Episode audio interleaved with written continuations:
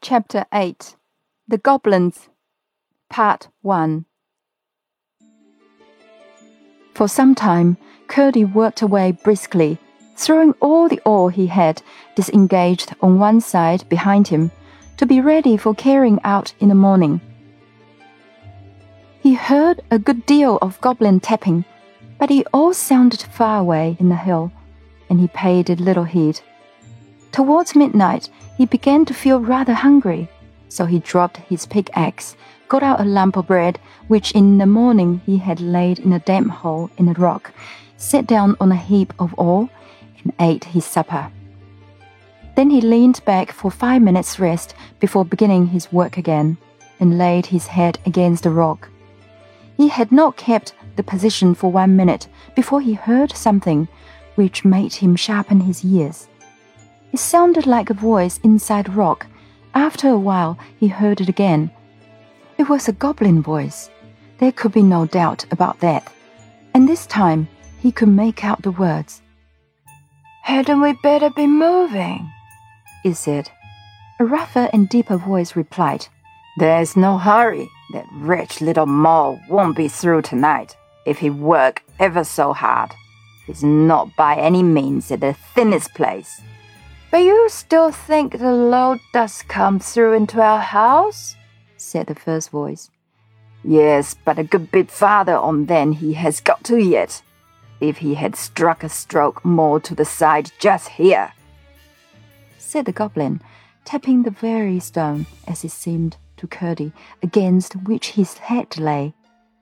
He wouldn't have been through, but he's a couple of yards past it now and if he follow the lode, it will be a week before it leads him in. You see it back there, a long way. Still, perhaps in case of accident, it would be as well to be getting out of this. Helfer, you take the great chest. That's your business, you know. Yes, Dad, said the third voice. But you must help me to get it on my back. It's awfully heavy, you know. It isn't just a bag of smoke, I admit but you're as strong as a mountain, Helfer. You say so, Dad.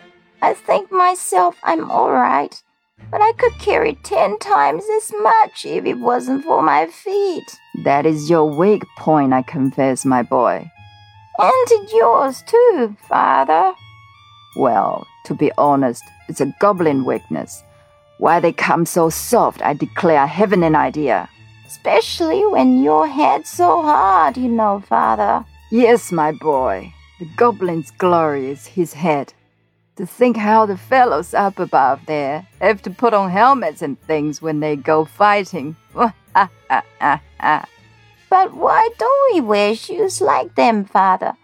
I should like it, especially when I've got a chest like that on my head. Well, you see, it's not the fashion. The king never wears shoes. The queen does. Yes, but that's for distinction. The first queen, you see, I mean the king's first wife, wore shoes, of course, because she came from upstairs. And so, when she died, the next queen would not be inferior to her, as she called it, and would wear shoes too. It was all pride. She's the hardest in forbidding them to the rest of the women. I'm sure I wouldn't wear them.